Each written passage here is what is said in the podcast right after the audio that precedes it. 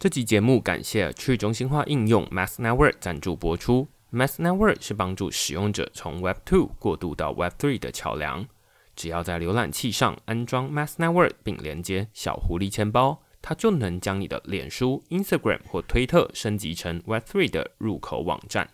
最近我就将自己的 Instagram 和推特头像换成钱包里的 NFT。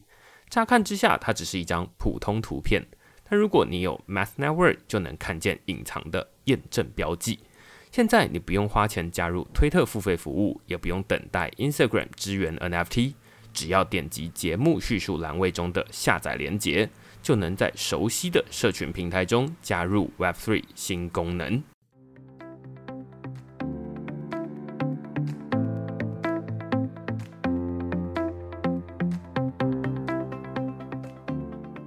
Hello，大家好，欢迎大家来到区块市的 Podcast，我是区块市的作者许明恩。那简单介绍一下区块市啊，区块市一个礼拜会出刊三封的 email 给付费的会员，那其中一封就是你现在听到的区块市 Podcast。那另外两封我们讨论什么呢？最近我们讨论这个 Layer Two 以太坊手续费的救星，指日可待的空头。呃，这篇文章其实是延续之前我们邀请这个 Arbitrum 亚太区的这个负责人 Nina，她来跟我们聊聊这个 Arbitrum 到底是做什么东西，然后跟未来大家使用区块链跟现在使用区块链会有什么样的不同。那简单来说，最大的不同就是未来大家会直接到 Layer Two 上面去操作，而不会用现在这个贵松松的这个以太坊啊。那在上面当然会有很多新的生态。也有很多的这个游戏或者是这个交易所，通通都跑在上面。同时呢，在这一个 Layer Two 上面，它其实有一些行为或者是它的安全机制是需要仰赖经济诱因来维持的。那怎么办呢？大家在讲到经济诱因的时候，都会自然的想到代币经济。那只是这些 Layer Two，它不像是以太坊这样，他们有自己的以太币来呃吸引矿工来为它工作。那怎么办？所以我在这一篇文章来讨论说，哎，Layer Two，例如说这个 Arbitrum 或者是 Optimism，他们的这个代币空投是指日可待。那实际上的内容，欢迎大家直接到这个文章里面看。那另外一篇文章呢，我们讨论的是这个以 PO App 免费制作 NFT 名片。那我不知道大家在之前有没有试过制作自己的 NFT，或者是买过一些 NFT 了。那这一篇文章主要是在告诉大家说，哎。如果你想要说，哎，持有一个 NFT，但是你又不想要花钱，或者说，哎，你会觉得说啊，那些这些东西只有收藏，好像没有太多的意义。那我之前讨论过 PO App 这款这个可以发行数位参与凭证的工具，然后你可以把它用来发行你个人的 NFT 名片。所以现在呃，有一些在这个社交场合，对方给我这个纸本名片的时候，我就会拿出这个 QR code，然后让大家扫。然后他就可以回去安装钱包，然后把我的名片收在他的手机钱包里面。那如果你觉得这个东西很有趣的话，你也可以到这篇文章，我在呃文章的最后的连接有呃把这个步骤呃写给大家看，那大家就可以按表操课，就可以呃发行自己的这个 NFT 名片。那如果你对这些主题有兴趣的话呢，欢迎到这个 Google 上面搜寻“区块市趋势的事”，你就可以找到所有的内容了。也欢迎大家用付费订阅来支持区块链的营运。那我们今天呢，同样也要讨论的是这个 NFT。只不过我们今天呃非常开心，我可以邀请到这个橘子集团 Gash 乐点的周凡香营运长 Leo 来跟我们讨论这个 Gash，他们也有在做这个区块链。那我们先请这个 Leo 跟大家打声招呼。嗨，大家好，我是游戏橘子乐点子公司的营运长，我叫 Leo。好，那很高兴这次来上这个明恩的这个 Podcast。好，那我想再透过这样的一个 Podcast，跟这些听众来做一个基本的一个沟通，来认识一下游戏橘子在区块链这个市场里面所扮演的一些角色。我相信这个老玩家，或者是说跟我的 年纪差不多的人啦，就是小时候大概都是对游戏橘子不陌生啦。就是举凡要氪金要干嘛，就是哎，你会找到游戏橘子这样子。当然，Gash 也是另外一个点数商城，大家在买点数的时候就会想到 Gash。只是呃，我第一个会蛮好奇的是说，在过去有没有哪些是比较知名的游戏？然后游戏橘子跟游戏之间的关系到底是什么？好。呃，我这边大概简单介绍一下游戏橘子的呃一个基本介绍哈。那游戏橘子其实成立在一九九五年的一个呃游戏公司。那在两千年呢，我们引进线上游戏天堂之后，我们就一要成为成了一个台湾知名的网络游戏公司。那橘子集团目前在经营的呃领域包含了游戏、支付、媒体跟平台这几个大区块。那集团目前正朝向全生态的网络企业在迈进。好，那 Gash 是其实是游戏橘子集团旗下热点公司的点数卡商品。好，那我想大家都过去曾经有用过这个 Gash 点数卡，用在一些呃，比如说像是天堂的网络游戏，或是风之谷的网络游戏啊，PC 端的游戏哦。那其实这些点数主要是在跟一些签约的这个游戏哦，它都可以使用这个点数卡。那这点数卡其实它也是在全台湾一些比较大的一些通路，包含这个呃四大超商跟一些大家比较知名的一些线上的一些购物平台都可以买得到。那平均我们一年大概呃使用的这个点数面额大概是呃超过一百多亿啊台币的这个金额。那随着区块链技术的这个成熟，未来我们也有机会把这样的新技术。将这个 Gash 应用在区块链的这个领域当中。好，那橘子集团旗下目前最红的几款游戏，包含了他所说的《天堂 M》，那之前也有一些一些市场上的一些声音。好，那还有包含像呃《新风之谷》，还有《绝对武力》好等等这些游戏，我相信大家其实如果是以 Gamer 的角度来看，这些都不是一些陌生的产品。好那我们在二零一八年，其实我们成立了一个区块链的研发小组。那我们其实开始针对整个区块链跟游戏的应用，是否有一些可以结合的地方。所以我们同时也在热点公司进行了一个所谓游戏道具的交易所测试计划。但从去年开始，我们就正式把这个团队独立成为一个新的部门啊，并着手开始规划橘子集团在整个区块链上的发展跟应用。啊，今年开始会陆续在市场上跟这个所谓的区块链领域面会推出一些新的应用项目，请大家拭目以待。OK，我确定一下，就是说像是天堂或绝对武力 CS 啊，是是，那他们应该是自己的开发团队，是，只是游戏橘子比较像是代理代理。代理公司做营运，OK，做这个本地化营运哦，在台湾这个地方做营运，是是是，了解。所以这些游戏大概大家都很熟悉了。然后如果你要储值的话，当然既然它是代理商，那当然就是透过 Gash 然后去储值。大家还有其他方式可以，例如说啊，你想要在这个里面氪金，因为我小时候在玩 CS 的时候，可能就没有可以氪金的选项。我不知道，可能都是买盗版片。啊，应该是说 CS 其实它早期是一个 LAN game。我记得当初网咖盛行的时候，其实大家是透过区域网络直接做这个对战。对，好，那是后来我们改成整个线上版本之后。才有所谓的所谓的氪金的这个需求，嗯，好，所以等于说这两个版本其实它是有个分水岭。我相信明应该是在早期网咖那个阶段接触，啊，就是下课啊，然后到网咖跟朋友开始，然后就不去补习的，那个年代，我想大家应该都蛮怀念这个时期的。对对对，是哦，所以可以说这个游戏橘子是从这样的游戏代理商出发，对，然后去找这样的游戏，然后合作做本地化，然后做营运。然后你刚有提到，就是说在二零一八年的时候开始对这个区块链有兴趣，是为什么啊？就是呃那时候有发生什么事情，或者是什么样的转折，游戏橘子会突然看到说，哎，区块链是一个值得投入的领域，然后做了哪些事情？好，呃，应该这样子说，其实我们讲说虚拟道具或虚拟宝物在游戏里面，其实一直广泛存在的一个问题哦。呃，就是说，其实我们大家在打这些道具，突然掉出一个稀有宝物的时候，我们会去对这个宝物做一个价值的锚定。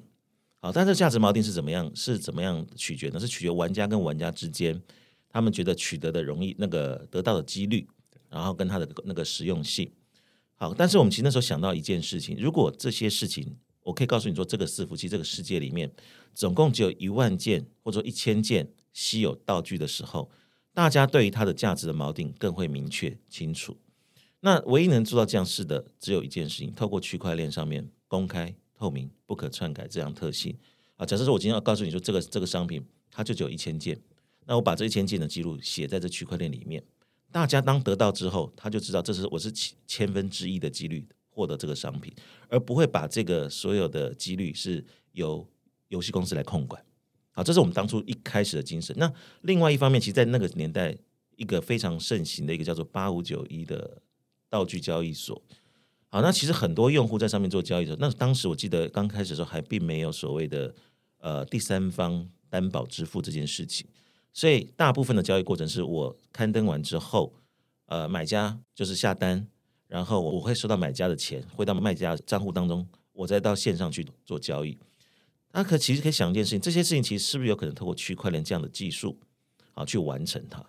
好，所以当初其实整个整个发展，我们都希望说朝向一个去中心化交易所这样的概念去做，所以在当时才会开始去研究游戏道具交易所跟这所谓的呃游戏的结合的方向会是哪些。那甚至还有另外一个当时的一个想法是说，呃，其实我们知道所谓的乱数随机这件事情，我们常讲就是你去合成道具、购买道具，你什么情况下在转蛋的几率里面，你会得到一个这个是公公正的一个几率的一个道具哦。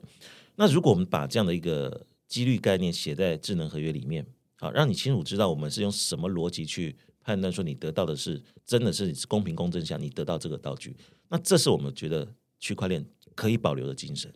我刚听到三件事情，是第一件事情是说，像是在讨论这个游戏的营运方或者是开发商，是。他们在发行说啊，这个是一个稀有的道具，但是过去基本上大家都是相信说，哎，这个是。游戏开发商说啊，这个一百件，对，你就是吞下去的。那但是无论是他有可能偷发一百零一件，或者少发变九十九件是。等等的，这玩家大概是没有办法知道。是这是第一个。第二个是说，像刚刚说的掉宝的几率，或者是合成武器的几率，大家都知道说啊，那些呃传奇的道具等等的，你肯定要有失败嘛，要不然就是大家一合就成了，那还传什么奇呢？这样子，对，那所以一定要，呃例如说什么十趴的或者是三趴的几率。但是我怎么知道那个其实是三趴，而不是零点三趴？这是第二个问题，这刚刚 Leo 有讨论到。是那第三个是刚刚提到八五九一这个交易的事情，是就是说啊，那它交易其实蛮原始的。我记得我那时候也有在这个 八五九一的国中生，对，然后想要买那些东西，那就会变成说八五九一它比较像是一个有点像布告栏这样的感觉，BBS 这样的感觉，没。错没错。然后你贴说啊，那你要，然后接下来八五九一就不管了，对你就是哦自己相约到游戏里面去面交，或者是说面对面真实世界里面面交，是。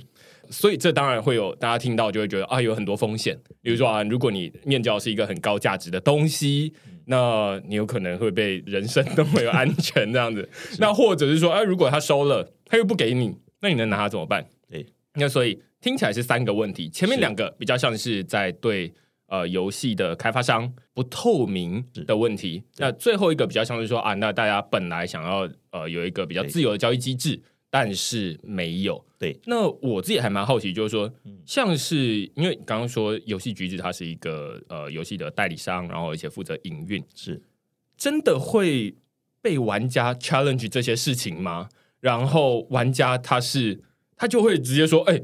说好的这一百件，为什么我其实数了之后超过一百件呢？会这样吗？我不知道。好，其实我认为在所有的研究开发中，都是在为未来做着想，好，并不是解决当下的问题。也许当下不会被 challenge，但是其实看现在的状况，当时的思考逻辑在现在是发生了，包含在这转蛋的几率法法律的政策里面，我相信未来它也会要求是公开透明的。好，所以我认为，其实当初我们在设想这些未来的问题的时候，其实那就是在帮我们的游戏发展的方向提前做一步准备。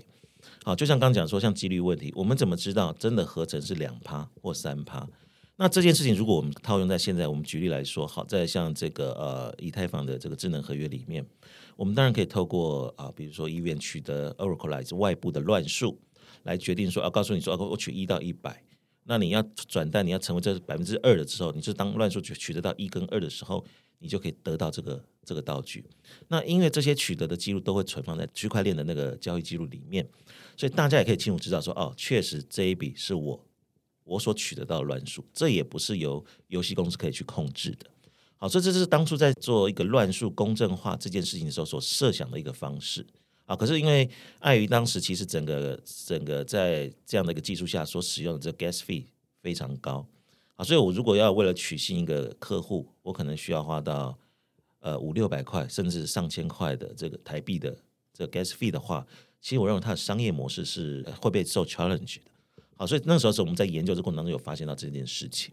所以可以说，前面的这些呃，刚刚我们提到两个问题，第一个是这个发行的数量到底是不是如你所说，是第二个是说你说的这个几率是不是如你所说？对因为大家都知道说，例如说以这个十块钱猜头还是十元，对对这个翻面。虽然大家都知道二分之一啊，啊，难道还会站起来啊？会啦，也会站起来啦。但是你就知道说投十次，它不一定是五次五次啊。是没错，那所以有可能你就是运气很好，你就是十次都是头，或十次都是十元，是也有可能。所以你没有办法去透过实测的方式、去知道背后的几率到底是多少，是除非你刻的足够多。对对，没错，但即便你刻再多，就是也有可能跟你这个本来想象的有落差。是那怎么办呢？呃，其中一个比较简单的呃做法，就是像像刚刚 Leo 说的，就是说啊，那我们就其实把这想办法公开来，是让区块链啊，然后等等的方式，让大家可以查询得到。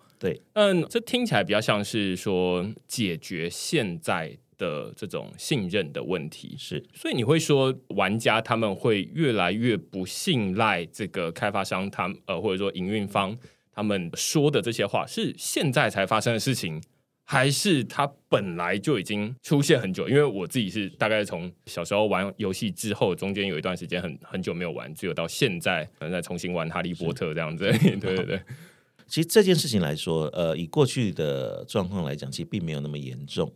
我就刚刚提到的，就是说，在接下来这几年，其实变化比较大，是大家希望能了解说，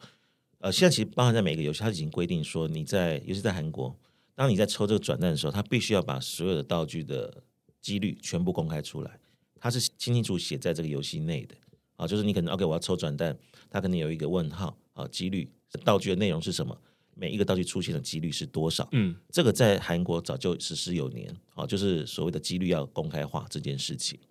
好，那即使是公开化，其实我认为，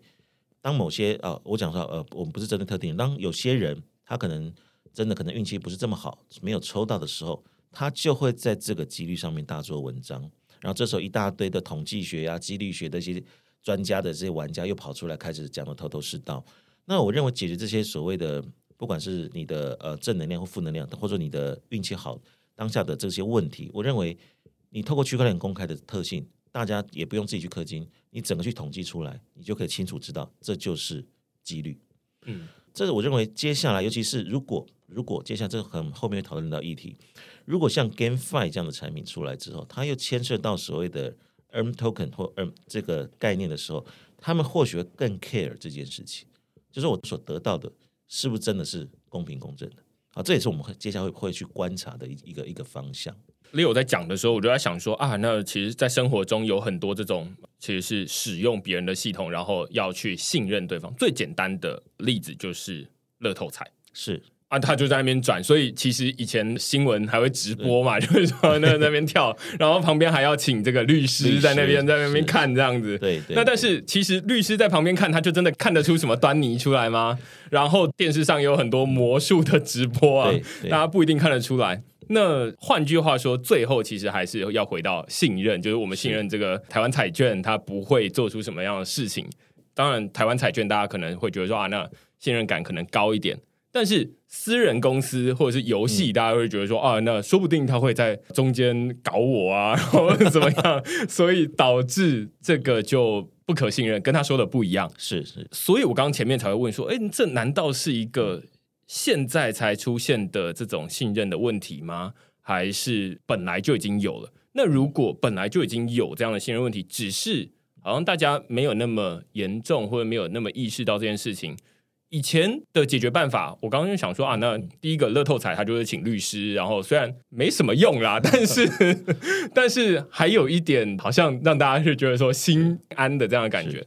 以前游戏没有其他的机制吗？非得要等到区块链出来，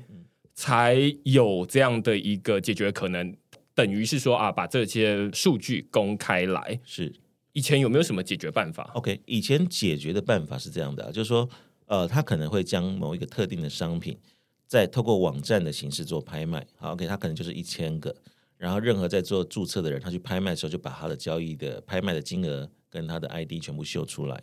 啊，但是这个方法只能说，OK，我告诉你，我拍卖的数量是这些数量，可是我真的放到资料库里面去的时候，是不是有超过这样的数量？其实老实说，我们也不会请律师，也不会有人可以告诉你这是真的还是假的。啊，你可能某一个部分告诉你，哎，大家抢购这一千个是限量的，好，那是行销手段。但真正最后回到资料库之后，也许有些工程师他自己就产生了一些道具放在里面，这些其实我们都不知道。当然，你可以透过事后的 audit 去去去确认这件事情。对，但是呃，基本上来说，这整件事情来呃来讲，不管在几率来说，还是在数量来说，真正的庄家是开发公司。好，我们说真的没有办法去改变这些事实。当然，我们知道说那个时候其实不是这么严重，因为对大家来说，我没有抽到，他们也觉得习以为常，也是习以为常。但是我就刚刚讲的，我们会去研究这件事情，就是希望说能不能找到一个解决方案，是透过技术来改改善这件事情。可以说，呃，其实游戏营运商他可能比大家更想要让这件事情被公开、被大家验证。没错。因为我就可以不用，就是每天在看说啊，那大家就会靠背说 这些不公平等等的怎么样？其实他们想要让这件事情被大家可以验证，只是你可能运气不好，或有人运气特别好，是他才会产生出一些特别的结果，而不是因为后面有人怎么样，或者反过来说，他们也有可能会像刚 Leo 会说啊，那说不定这个内部人员在里面动手脚。也未必会知道啊，是那所以他其实对外或对内好像都有一个公开的诱因，想要让这件事情可以被大家验证，这样大家都简单不需要再讨论了。其实现在比较更需要这样技术的一些呃游戏类型，那可能就是一些比较休闲的博弈游戏，或者是说一些比较线上娱乐的这些游戏。其实他们其实更需要的是这样的技术，因为说真的，也许我今天在这边一样是我买了一些金币在里面玩，我当然希望得到更多的金币出来。可是我每次都会觉得说啊，自己运气不好，我没有偏财运，我在这个这个机台上面，我就是得不到。我不管投了多少的代币进去，我转出来的就不是一个三个七啊，永远都转不到三个七。某些类型的游戏反而特别更需要这样的公正性，让大家去信服它。嗯，好，这是我觉得现在现在能看到的。比较大的一个趋势是朝这个方向在走，所以呃，我们回到刚刚这个六提到的两大部分，第一部分是说啊，游戏开发商让这些资料或者是营运的这些资料让它可以公开透明。那一个很简单的方法是透过区块链。对，那另外一个是八五九一的部分，是比较像是说啊，那让大家交易变得比较方便一点。对，就我蛮好奇，就是说第一个像这个游戏橘子有做哪些事情？让这些东西可以公开查询得到，然后玩家真的会去查吗？他要怎么方便的去做到这件事情？就是游戏橘子对于这整件事情的想象会是什么？好，其实我们当初一八年在做研究的时候，其实我们第一个出发点是先想说了解说道具交易所这件事情是否能被验证它的价值性啊？因为我们是有步骤的。第一个刚刚讲到，其实我们先去了解几率跟数量这件事情之后。实际怎么样去变成是前端的应用商模啊？商模说：“啊，我要解决玩家的痛点。”那我们想先切入到所谓的道具交易所，再从道具交易所里面的这些历史轨迹记录放在区块链上的记录，让玩家习惯说：“哦，我每一笔交易是写在区块链上。”进而开始去把这样的机制导入到游戏内去。好，因为我觉得那个一个惯性啊，一开始你如果写这些所谓的呃，我讲说啊几率啊数量，你要他去看 e s scan 上写这种，他其实看不懂的。但是你如果回过头来是跟他切身有关，是道具交易这件事情哦，我现在交易，哎，我卖了这东西，他可以理解。同时间我让他看点一下，说啊，你去看细节。他这时候去看啊，他即使看不懂，他也想知道说啊，这个原来是代表这件事情做转移。好，所以我们一开始其实是朝先朝道具交易所去做这件事。那前提是我们前面已经研究完所谓的几率跟数量这个事情。我记得那个时候应该是那个时候好像还没有所谓 NFT 七二一的这个协议。所以那时候我们还试着说，哎，那如果是全部用用 ERC 二十，是不是能取代到所谓的道具交易这个这个模式？好，那后来在道具交易所，就是刚提到，我们其实也有试过说，在公链上去做这件事哦。在那当初其实最红的是以太坊，哈，可是就回到一个重点，就刚才提到，整件事情如果在上链交易的话，它的这个整个交易成本是非常大的。所以到最后，其实我们并没有让这个交易所到区块链这个交易所的技术，让它在市场上曝光。啊，也就到后来是胎死腹中的情况。我觉得刚刚你说那个要玩家去 EtherScan 上面查，我就觉得对对对，这个就是 使用者完全不会，完全不会去，就是你有做啦，但是我也不会去检查啦。是，那现在就是你做了你的，我继续玩我的，那这样就没感觉。其实玩家他最后还是发现说啊，那几率或者数量不对，他还是照喷这样子。是，你有没有说我都上链？他说没有没有，我看不懂那是什么东西这样子。哦，但是我们的前提是假设说，十个 gamer 只要有一个懂区块链，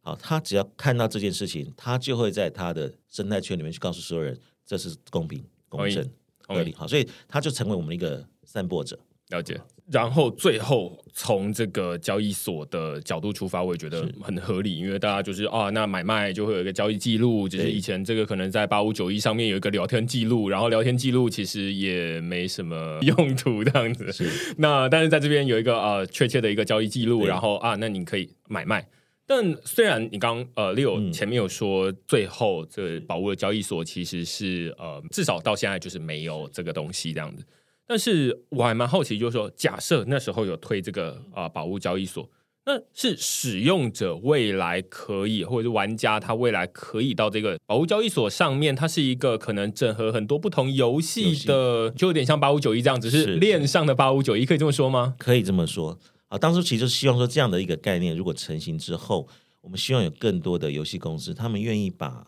道具交易的这件事情啊放在链上来解决。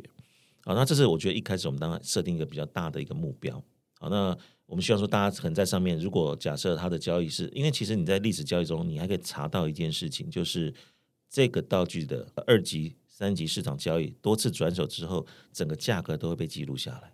所以在买到的人他也知道说，过去我该花多少钱去取得这个，在他心中会有一个价值，就是我用降价取得到底是对还是不对。啊，因为这个东西不能篡改。如果我今天告诉你说我这个东西是在写在我自己的资料库里面，我告诉你过去卖了多少钱，你可能也不会相信是不是真的成交是这个价格。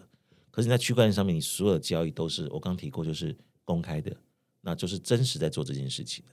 啊，所以这个连价格的部分它都可以确定出来。好，比如说我们当初讲说天堂银斗一件一万块台币，那两年之后，这两年的当中，它的产出的数量跟它的价值是不是有一个趋势的走法？那有些喜欢做这些这些道具商的人，他也想说，哎，那我透过这个，我来做 道具的收购、转让、买卖这件事情，他也可以透过这样的方式来做这件事情。了解，我觉得蛮有趣的，就是说，从以前游戏它可以说是一个黑盒子，是，就是反正这个游戏告诉你说这个是多少就是多少，然后数量。转手等等的，你大概都不会知道，因为你怎么会知道说，呃，我今天把这个我的隐形斗篷交给我朋友了，谁会知道啊？那更不用说有什么发行数据了。那但是呃，假设把这些资料公开来的，那当然就可以变成说啊，那它是一个客观的数据。那有的人像刚刚 Leo 就说啊，其他人他们可以基于这些数据去做一些分析，那就会可以长出很多有趣的事情。是没错。那那些事情可能是在事前没有想到，或者是游戏开发商他。觉得啊，那些呃利益不够大，是以至于没有要去开发这个功能。但是它其实是一个小众的需求。对，呃，不过其实当初还有一个理想，可是我认为后来可能基于游戏公司他们的一些私心，我们认为最后可能不太可能实现。那个那个时候，其实我们讲过一件事情，就是当我今天玩 A 游戏，我得到了很多的道具，可是有一天我不玩的时候，我想去玩 B 游戏的时候，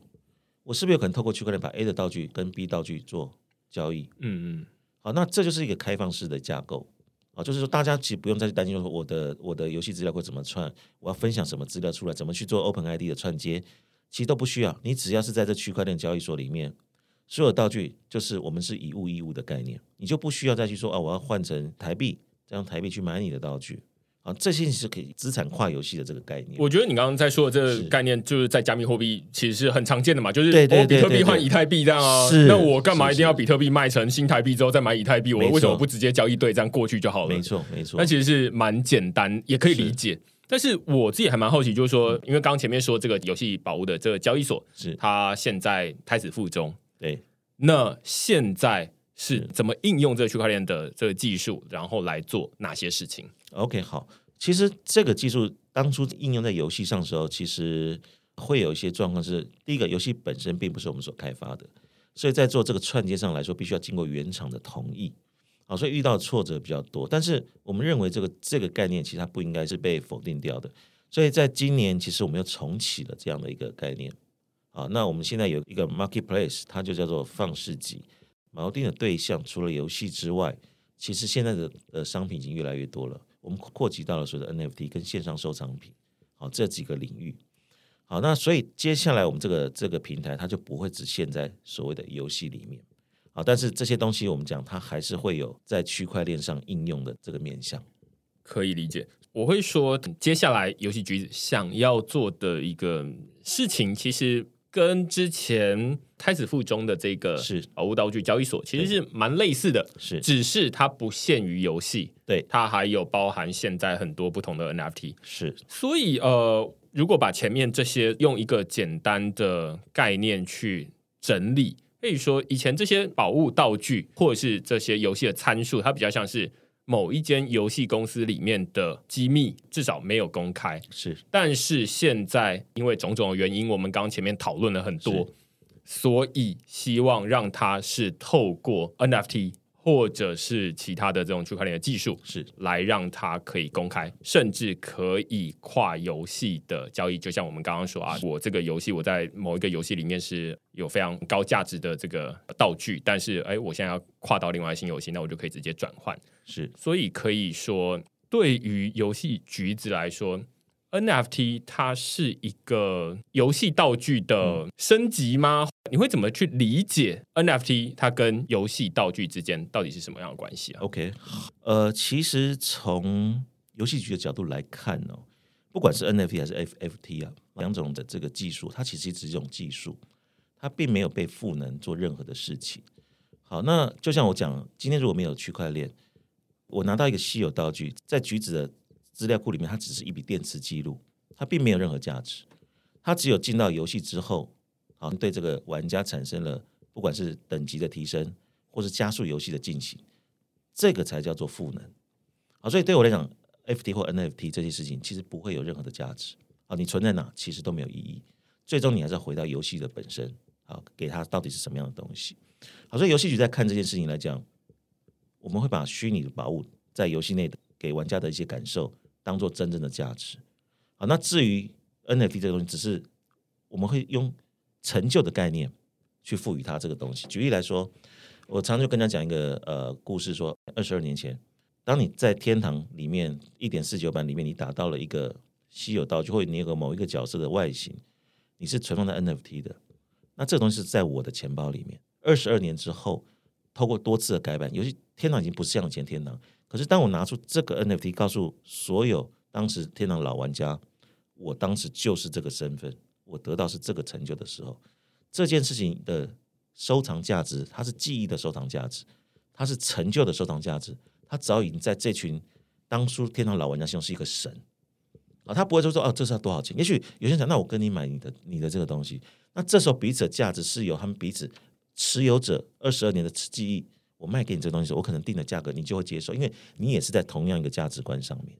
好，所以这是我们认为 N NFT 在所谓的游戏上面所赋予的它的应该是成就的赋能，而不是盈利营收的赋能。好，现在有很多的呃 GameFi 他们可能强调说，OK，我买了 NFT，我去玩游戏。好，那对橘子来说，这个叫做价呃营收的赋能。可是我们其实是不需要这样的东西，我们希望的是说，你在这个游戏里面，你还是快乐去玩游戏。然后最后得到你的一个成就之后，我们用这个 NFT 的技术让你去收藏这，在你的钱包里永久是你的一个成就。我觉得跟我自己理解的这 NFT 很像，是因为像是现在有很多的这种游戏的呃虚宝，像刚刚举例啊，天堂这个呃里面的各种不同的稀有的道具，它在当时可能是呃有很强的功能，所以它才有它的这个地位存在。是那或者它很稀有，所以它才会大家会觉得说啊，那很厉害。但是过了二十二年之后，这个功能已经不复存在了。它其实跟我们以前拿到的这种很多的奖状，例如说啊，你去参加这个象棋比赛，这个全国冠军。但是有可能，呃，二十二年之后，那个举办象棋比赛的那家协会已经倒了。没错，没错。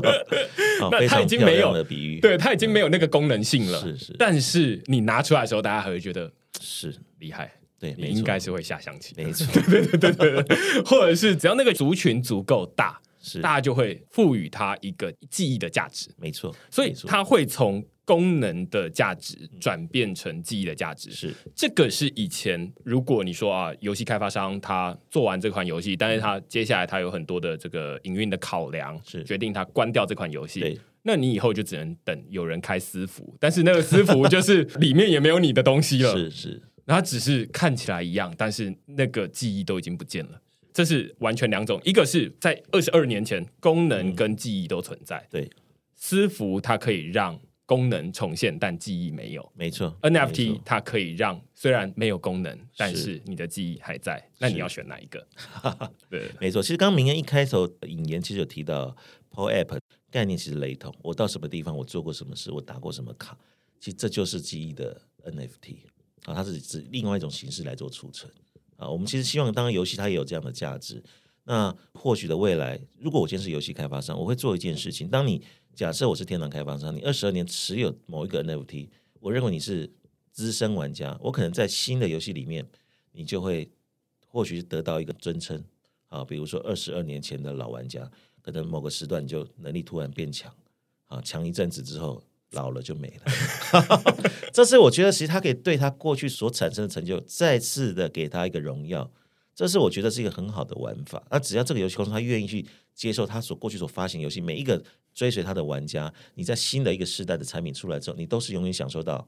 最好最优先的时候。就像我们常常讲的白名单的概念啊，你当你持有这个时候，你就可以进入到下个产品里面的白名单优先的对象。我们这边应该已经算是把这个 NFT 跟现在非常讲究，呃，如果要买一个现在市场上很炙手可热的 NFT，它通常就像刚刚这个 Leo 说，它通常现在功能性是很强，所以大家才会愿意去买。但是它未必有一个收藏的稀有性，或者是有它的收藏的意义。但是回头来看哦，就是说这整件事情，我们功能的价值跟记忆的价值，你说啊，那在游戏产业里面说，哎，我们要开始做这个 NFT，或者是说我们甚至现在游戏局子只是说啊，那我们想要呃五月的时候推出一个这样的一个宝物的交易所。是，就我所知啊，现在 NFT 在游戏界感觉像是一句脏话，是，就是 你讲出来之后，大家就会骂你，就是说你怎么可以这么爱钱，然后你怎么可以这么不顾玩家的权益？是。到底要怎么从现在的嗯这个状况变成我们刚刚讨论的这个状况？这中间有什么样的方法？呃，应该是说，呃，我们其实在做这件事情来讲，在交易的这个 marketplace 来说，对我们来讲，我们只是做一个媒合的平台。好，那是不是有游戏愿意支持这件事情？我们到到持保留态度啊，就是说，我们对游戏公司这边，刚刚有提到，如果今天是代理游戏，他不见得会接受这样的一个概念，他也许他想自己在做他自己的 NFT 啊，就是做他的记忆，做他的社群，做他的所有的操作，都在他自己的游戏里面去做。好，那我们这平台刚提到，游戏只是我们的一小部分。好，在于我们说自制产品里面，我们会赋予它这样的一个理想。呃，但是我们不是卖，我们说你在玩游戏玩到一个成就之后，你会 get 到一个奖牌奖奖励。好，那之后我们第二款游戏的时候，我们就邀请你来做，不管是测试也好还是什么，但是代表你的一个 VIP pass 的一个身份地位。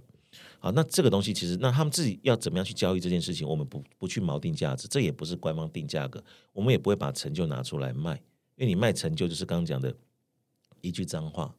啊，这个应该是让玩家他去花时间、花精力、花技术去取得到的东西。好，那他要卖多少钱？老实说，我们不管，我们做的是个 C to C 的交易平台。你愿意说，我把这个我的成就，我花了三个小时，我卖五块钱，有人愿意来买，这就表示你们两个人对这件事情的认定就是五块钱啊，这我们就是不干涉这样的一个过程啊，所以是透过这样的平台去达成每个人在在说他想要把我的价值去做一个做一个 change 啊，换别的商品也好，换换法币换什么东西都是他由他自己去决定的。啊，这是我们在做这个平台的 C to C 平台里面的一个理念。我不知道未来会不会有人 challenge 说，如果大家听到现在啊，你可能会觉得说啊，那知道这个游戏橘子接下来想要做是。什么样的事情。是，但是当他在跟朋友介绍说，哎、你看游戏橘子要做一个 NFT 的这个交易平台的时候，他朋友就会嘲笑他说：“你没有听过 OpenSea 吗？” 到底要怎么回答这件事情？当然，一个很简单的方法就是叫他来听这一集的。其实说真的，如果今天我会跟人家介绍说我们的 Open Sea 的时候，这个人他基本上是对区块链了解的。好，否则你光讲这几个英文单词，没人知道什么是 Open Sea。好，所以前提上，我认为这两个在聊天的人，他们就是属于区块链的用户。好，这题也是不会考虑的。所以，如果我在跟大家介绍说放市集的 C to C 交易有什么不同的时候，我会说，第一个 Open Sea 它是去中心化交易平台，在我们的放市集里面来说，我们今天在做交易的东西，举例讲，比如像游戏道具来讲好了，我们在做交易的时候，我们在做人家 get 到之后，在买卖的过程当中，它还是集中式的做法。但是当做完之后，他可以选择我这个东西是不是要变成 NFT，用户他可以自行决定。好，这是他他的一个选项之一。所以某个程度，我们当初因为为什么要做这件事情，是因为你在做任何交易，如果今天全部都在链上面做，你的 gas fee 会很高，成本会比较高。所以我们我们是结合中心化跟去中心化这样的一个一个概念放里面。那同时，另外我们在这里面其实也会只接受人家法币的交易，啊，法币的交易。那我们是希望把放自己定位在所谓的区块链入门的玩家身上。刚刚提到 OpenSea 那个是已经是进阶版的，入门的是我哎，我可能想要了解，我想要知道什么是区块链。我不会开钱包，我只知道刷卡，所以我是不是可以跟你要买这道具，我用刷卡跟你买，或者买你所谓的 NFT？我们现在在这里面还没还不叫 NFT 的情况下，我就刷卡去买这件事情，这是个价值。当有一天当我学会了什么是区块链的时候，我去创建钱包。我懂 OpenSea 的时候，我想把这东西拿去到外面的叫二级市场 OpenSea 市场去做交易，没问题。你在我们的方式里面按一个按键，把这个资产上链转到你钱包去，它就是一个标准七二一或一五的这个这个 NFT。好，所以放肆其实简单的说，它是一个 bridge 区块链入门者跟区块链专业者这一个界面的桥梁。那这一个放式集，它是一个同时你可以呃交易 NFT，是也可以不一定是 NFT 的一个资产的交易平台。没错。那它如果不是一个 NFT，它可能就是一个普通的资料库里面的一笔电磁记录，可以这么说，就是技术上这么说，技术上这么说了。你也可以讲出一个 JPG，对对对。但是它，因为如果它是一个游戏道具，它肯定是只有限制是某一种格式嘛。例如说啊，它一定要是 NFT，所以它在这边交易的时候，它本身就是一个 NFT 了。是，然后无论它提领到 OpenSea，提领到天涯海角都是 NFT。对，所以你刚说的这个情况，例如说啊，它可能想要提领到其他地方变成一个 NFT，这比较像是说它不是一个游戏道具的情况，可以这么说吗？呃，OK，好，我再举一个情境好了。假设我今天是一个台湾的 IP 创作者，我今天做了一些公仔。我想要贩售，可是我可能刚开始小量的小量的制作，但我想知道市场上对于我所制作的这公仔，他们接不接受？所以呢，我就可能在 OK，假设在放市集里面，我们就把它刊登了啊，就是 OK 一个造型三 D 造型的公仔啊，我分两段，它有实体商品的公仔，但是我在图像面，我们叫数位收藏品，我们把这一张图片叫数位收藏品，不管你是用 JPG 还是以三 D 格式，还是以 AR 的方式放进去，我们都接受。所以你就在这边推广，跟我们的所有的一般的还未进入到区块链的小白用户，告诉你说我有这样东西，你愿不愿意买？OK OK，大家哎肯非常接受，就突然爆量买了之后，这时间我突然想要说，哦，我想把我东西进入到区块链领域，我只要在放置里面去设定一件事情，我愿意让这些东西成为 NFT，我的创作者我只要做这件事情打勾之后，所有玩家当下买到的东西，只要他们是区块链用户，把在他的背包里面。针对这个物件，按下我要转成 NFT，它就变成 NFT 出去了。好，所以它就是一个，我认为是你可能不知道什么是 NFT 的人，可是我想这一段我都一路想走下，我不想说我今天做完这个东西之后，我后面要再发一个 NFT，还要再做很复杂的手续。他只要在这里面一站式全部把它都做完了。好，因为他可能现在不想做 NFT，也许他是他觉得是脏话，可是呢，他想做一个创作，想让人家去认同，他就在里面去试着做做看。就是在最一开始，我就一直在回忆说，哎，我们在取笑它是一个 JPEG，是是。其实大家以前在没有 NFT 之前，大家其实，在 Line 上面买的都是 JPEG，就贴图，就 GI 啊，对对对对对。所以呃，这个是第一阶段，就是大大家当时都是在买这个东西。是在那个时候，你在买 NFT，大家取笑你说你为什么要为一个 JPEG 花那么多的钱？但是现在整个社会风气好像有点改变，就是说。现在他好像开始预设 NFT 应该是要花钱的，是才会回头来取笑说你怎么会在那边买 JPEG？就是以前的那个东西已经没有价值了。但是刚刚游戏橘子听起来，可以做的事情是说，不管是 JPEG 也好啊，是电池记录也好，是 NFT 也好，是反正大家要买的都不是那个格式。是，就像你要拿一个这个毕业论文，不是那个 PDF 很有价值，而是你里面写的东西很有价值，所以你才能够拿到那个学位。没错。那同样，大家去买的可能是那个创作者他产生出来的东西。那有的人他可能会觉得说，我这样就好了，不需要把它转成 NFT。是，没错。那也有人会觉得说，哦，没有没有没有，NFT 比较有意义，因为我想要保，像刚刚说的，二十二年之后我想要拿出来说嘴这样子，是对，所以我可以有这两种选择。没错那只是说你要哪一种，无论是创作者、嗯或者是消费者，他都可以自己挑选。那这就会变成是一个他简单的入门的这个数位资产的交易平台。是没错没错。哦，对，所以他不会一开始强迫说你非得要去懂 NFT。其实，在游戏局里面，我们做了两件事情哦。我们把 TA 分成两个部分，一个是专业的区块链的用户、NFT 用户、GameFi 用户、DeFi 用户、DAO 的用户，另外一块就是他们想要进入但不知道怎么入门的这群人。那这群人，我们就会让他在这个 Marketplace 里面先开始从简单的基础入门，等到他真的是某个程度转到真的专业的时候，它就会朝向另外我们另外一个产品线去做做延伸。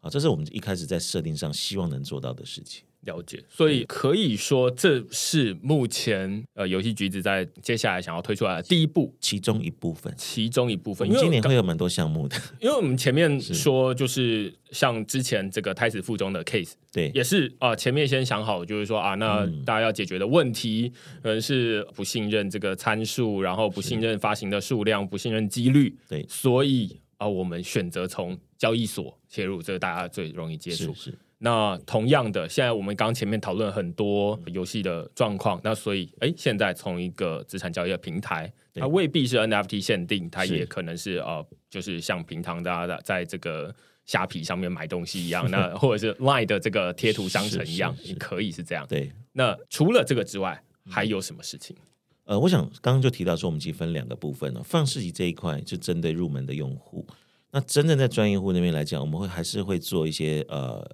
市场上不可免去的 NFT 跟 GameFi 的项目，那这个也会在今年陆续推出。但是我们对 NFT 的概念，就是刚刚提到的，除了它是一个陈旧的 NFT 之外，我们具备四件事情，我们才愿意去去朝向 NFT 化，然后针对区块链专业用户来做沟通哦。第一个是它是 IP，啊，也就是说这个东西它它是本身就具备一个 IP 收藏的概念哦，比如说我们讲漫威系列的东西，我们想说，哎，它是不是也可能成为一个 NFT？当然我知道，先不管说它能不能做，而是想说我们它本身就要具备有一定的大家认同说我收藏它有价值的，好，这个 IP 是前提。再来第二个是虚实整合，你买了这个 NFT，我希望你就有机会 get 到实体的这个赋能的东西。好，这第二的第二件事。第三件事情是我们希望它是永续的赋能。好，何为永续的赋能？就像我刚提到的，如果这个东西是由橘子所发出来的，啊，所所所做出来的产品，你今天买到这个 NFT，我们不保证你所谓的地板价这件事情。啊，因为现在大部分都在炒地，而且很多的 NFT 都在破发的状况啊，或者是说所谓一个所谓的呃割韭菜的项目。那这件事情，因为做这件事情它是去中心化，他不愿意把他自己身份带到前台来，所以他一旦这件事情做完破发了，他其实不见得就要必须要去扛到人家买最后一手买到的 NFT 人这群的骂名。好，但我们今天就是拿橘子名义出来，我们今天出来之后，我们会告诉你这个商品，我们未来会对于它做哪些事情。好，因为本身集团资源够多，比如说好，我讲是 Gash 好了，一年一百多亿的这样的一个交那个使用金额，也许你的 NFT 持有者，你就可以得到这些我们实体在现实生活当中我们 Gash 的点数的应用啊，之后我们也许有可能去中心化啊，让你来做应用，这是第一阶段。可是这些人他买到第一阶段的东西之后，第二个有知名度的，也许有 IP 有知名度的 NFT 出来之后，持有者前面持有者他可能就是成为优先的白名单。我不需要再去 Discord 去做一些让人家做一些很无意义的事情来抢这白名单，因为早期大家是在 Discord 做社群，现在大家来这边不做社群，只是为了做一些用机器人抢白名单也好，或者是已经是没有社群的概念在里面。好，所以我们也不认为那个是未来的趋势会朝着走。我们希望是说，OK，你拿到这个东西，即使它价格跌，你不要担心，我们后面会想办法让这个东西重新活化它。好，这是我然后再来第四个是技术啊，比如这个 NFT 它是采用了新的技术的东西，我们会去尝试。啊，早期有所谓的七二一 A、七二一 R 啊，或者说像呃 ERC 九九八，好这些技术如果它出来之后，它的 NFT 有做这件事情，我们也许会用这个技术去试着说啊，在区块链市场，我们告诉你这个 NFT 它是使用哪一种技术，你要不要试着来使用看看？嗯，啊，这四件事情才是我们会认为 NFT 它有价值的地方。我觉得呃，就是从最一开始我们在讨论说啊，那到底游戏局在做什么东西？哎，你看他们呃过去有非常多呃在做的事情，然后当然也面对很多的问题。那于是哎看到说啊，NFT 可以是一个呃解决现在问题的一个简单的方法。当然做过一些尝试，但是哎那时候，但是大家发现说啊，这个手续费太高啦，或者是种种的原因，最后哎卡在某一个状况。因为我刚刚前面自己也有点陷入，就是说，哎，游戏局只要做一个交易市集，是。呃，肯定要跟游戏有关。哎，那结果哎，最后发现说，哎，它未必是一个游戏的道具是。的交易市集，而可以是很多不同的种类，甚至可以是一个知名的 IP 是。啊，他这边发，只不过哎，它跟这个其他的交易的平台。你可以说一个不太一样的地方是说啊，那哎，它这边有一个既有的一个生态系，是那当然现在绝大多数的在讨论说，哎，你看我有生态系，大家就会想说啊，那它这个比较不会破发。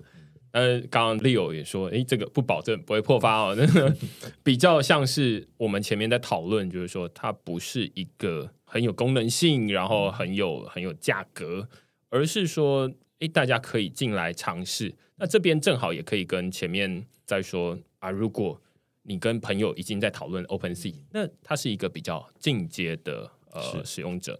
那这边比较像是说，给一个入门使用者，他想要用这个新台币，他可以用刷卡来交易来持有这些东西，那它可以是一个另外一个选择。然后他也可以很容易的。从既有你本来就已经有在买贴图，大家都买贴图，所以呃，你只是把这些贴图或者是把这些东西变成是 NFT，然后你可以自己收藏，那让你在长久以来会有一个意义存在。是做好这件事情，可以这么说，是没有错，完全正确。OK，其实我们刚讲，其实游戏其实虽然讲说做游戏出身，但是一直在朝向全生态网络的发展，所以我们未来的发展不会把 NFT 要把那个整个区块链局限在游戏里面。OK，我们会做任何所有的尝试，比如说像刚刚提到的，是不是一篇好的文章，它也可以未来有机会成为 NFT？我认为是有机会的。站在 Web 三的精神底下，啊，Rewrite on on 这件事情是我们看重的。你这件事情，老实讲，比如说这篇文章是你写的，任何平台都不应该去把它占为己有，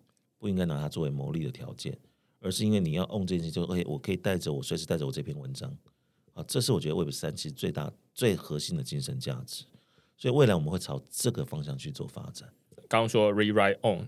我一直都觉得说，像现在就以自己的区块市为例好了，我自己在平台上面写文章，那我也担心说，哎，这我现在在使用的这个 Substack 这个平台，哎，它会不会哪一天发生什么事情要关掉，然后哎，我的文章就在里面就消失了。没错。但是以前如果你是印报纸，大家拿回去报纸，即便这件报社像现在这个香港苹果日报关掉了之后，那报纸还是存在大家的这个家里面收藏着。是。所以 NFT 它比较像是这个情况，就是说啊，那你以前买了 Line 贴图，当 Line 这个哪一天怎么样的时候，哎，你的 Line 贴图当然自然而然大家会觉得说啊，那就会消失。是，但是你现在在这边买的 NFT，当然不限于你在这个特定的交易市集是买的 NFT 啊，你只要是 NFT，你就可以有这样的保存记忆的价值。没错，没错。OK。好，我觉得 这整个是蛮接近我自己对于 NFT 的想象。OK，它不是一个忽然会让一个东西变很贵的技术，是，而是一个它可以保存记忆的东西。这样是是。我想接下来应该会在今年上半年到下半年的这段时间呢，就从现在现在开始的呃未来时间，其实我们后面真的会有一系列的比较一些有优势的一些产品会陆续的发行。那我想大家也可以关注一下，就是我说站在橘子的理念，今天我们是拿这个品牌出来去扛所有针对我们所发行的项目。好，那我想大家也可以关注一下，如果说有任何觉得有些需要去做指教的地方，也就希望听众多给我们一些指教。好，因为我想这个东西就是橘子集团第一次来做这件事情，但是因为我本身在这个领域其实非常久了，好，大概是二零一六年开始，啊，那经历完整涉猎所谓矿壁链这三个圈子。所以在每一圈里面的人的想法，其实我们都非常清楚。